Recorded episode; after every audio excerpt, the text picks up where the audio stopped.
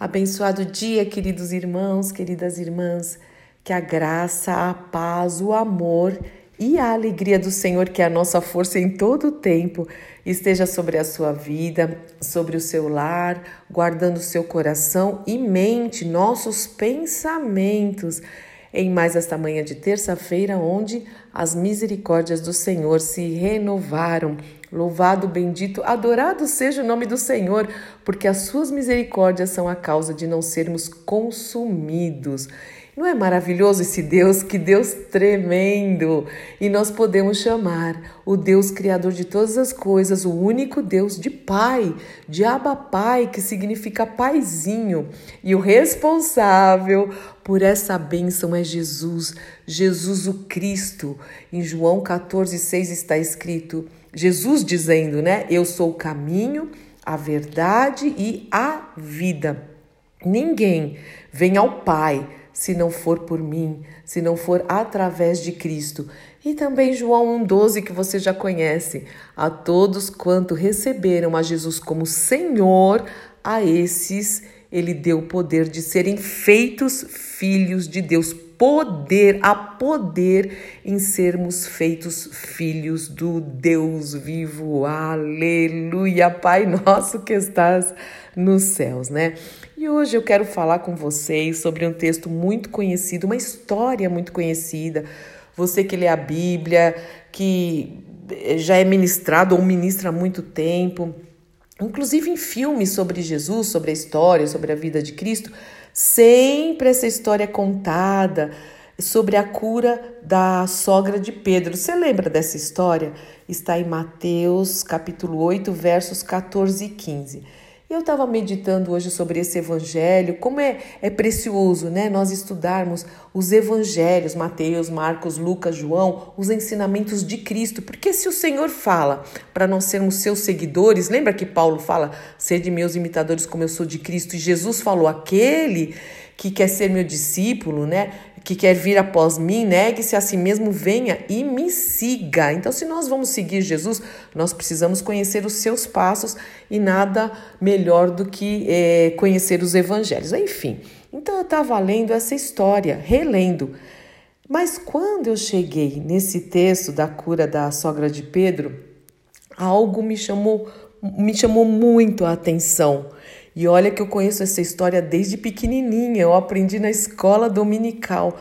Mas eu vou ler o texto com vocês e nós vamos juntos aqui ver o que será, né, que que tocou profundamente o meu coração a ponto de eu falar, preciso compartilhar isso nas nossas reflexões da manhã, no nosso café aqui, né?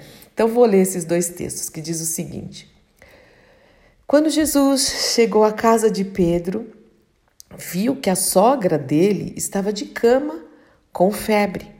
Jesus tocou em sua mão e a febre a deixou. Louvado seja o nome do Senhor que cura as enfermidades. Isso é uma promessa. Mas seguindo aqui.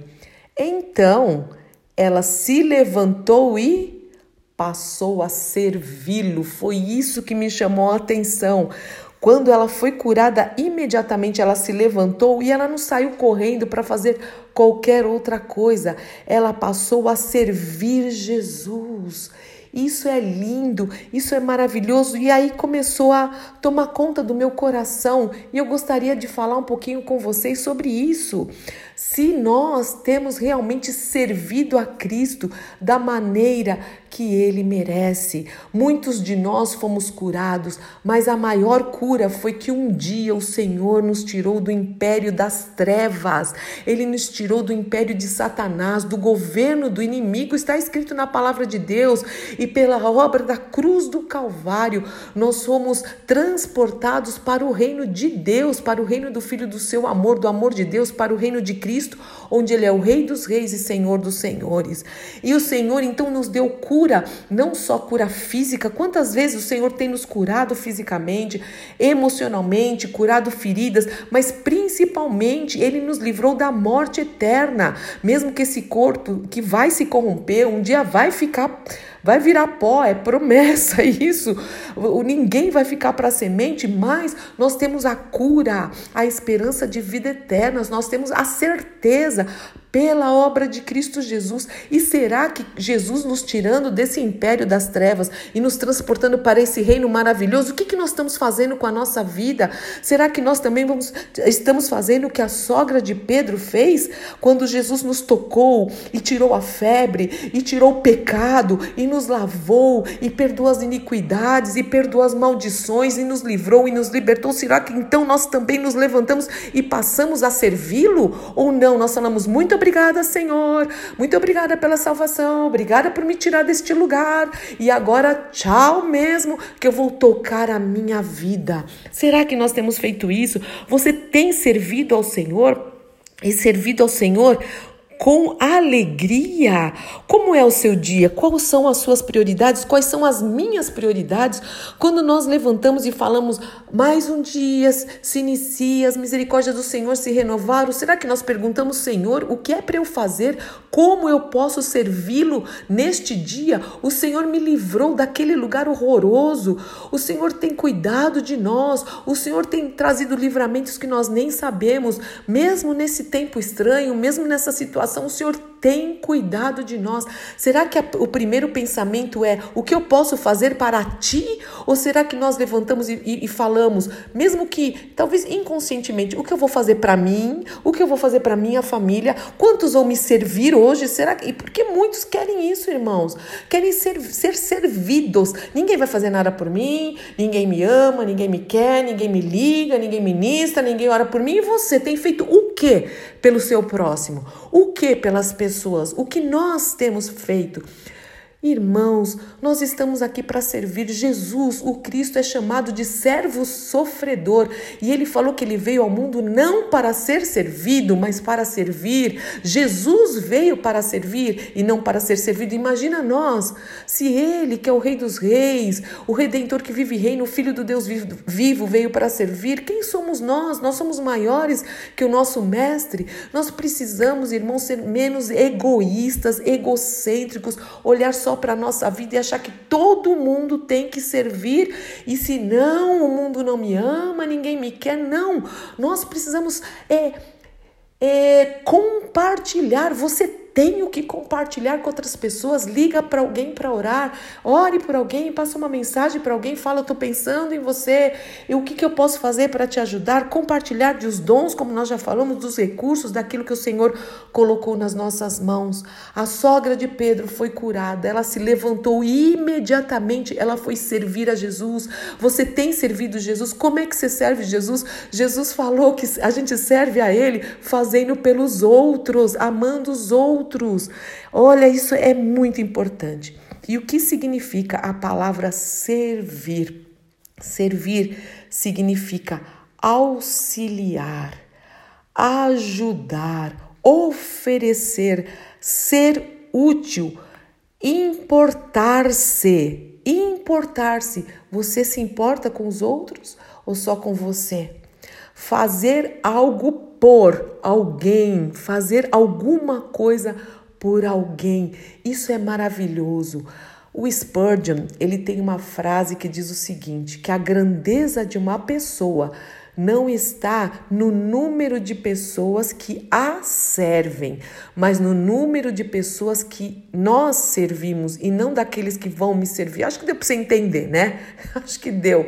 Está naqueles que nós servimos. Essa é a grandeza. Nós estamos aqui para isso e não para vivermos o nosso mundinho. Somos um pequeno povo muito infeliz e cuidar das nossas coisas.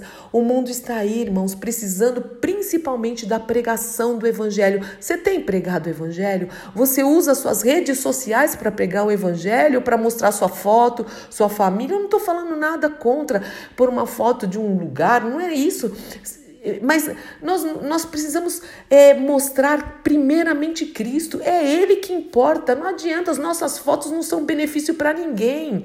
Pelo, às vezes as pessoas criam até inveja de ficar colocando coisa que nem é. Eu nem sei porquê. Bom, vou mudar de assunto, porque esse assunto me traz muita indignação. Irmãos, use as redes sociais, usa o WhatsApp, tudo que você tem, use os recursos que o Senhor colocou nas suas mãos para você pregar o Evangelho para você servir alguém em nome do Senhor Jesus Cristo. O Senhor falou que se alguém pedir para a gente caminhar uma milha, vai com ele duas. Se alguém te pedir a capa, dá também a túnica. O Senhor falou também que nós precisamos semear, que é mais bem-aventurado dar do que receber. Eu creio que tem muita coisa para a gente pensar. E olha só, esse texto tão conhecido como trouxe uma indignação a começar da minha vida, como eu sempre falo para vocês. Quando eu trago reflexões, na verdade são pequenas meditações que eu começo a fazer comigo. São coisas que o Senhor toca o meu coração e eu simplesmente estou compartilhando com vocês. É uma maneira de eu servir também a sua mesa, a mesa do Senhor, de eu, de eu entrar na sua casa, de eu entrar na sua vida e compartilhar a palavra de Deus. Que nós possamos levantar nesta manhã e servir ao Senhor e servir ao nosso próximo em nome do Senhor Jesus Cristo. Sim, Pai, em nome do Senhor Jesus Cristo. A tua palavra é tão rica, a tua palavra é o maior tesouro que nós podemos ter, a tua voz, as tuas instruções, as tuas exortações. Muito obrigada. Isso significa que o Senhor quer nos lapidar, que o Senhor quer nos forjar, que o Senhor quer forjar nosso caráter, que o Senhor quer fazer de nós pessoas mais maduras e não criancinhas mimadas, é, totalmente egoístas egoístas, Oh, Pai, não, não, não, não, não, não, não. Nós temos que aprender com Cristo Jesus, Pai. Não a nós, Senhor, não a nós, mas ao Teu nome da glória, Senhor. Que nós possamos te glorificar com as nossas vidas, com o nosso serviço, Senhor. Que nós possamos te honrar e ser canal de bênção e ser, sermos úteis no Teu reino, sermos úteis na vida de outras pessoas para o louvor da Tua glória.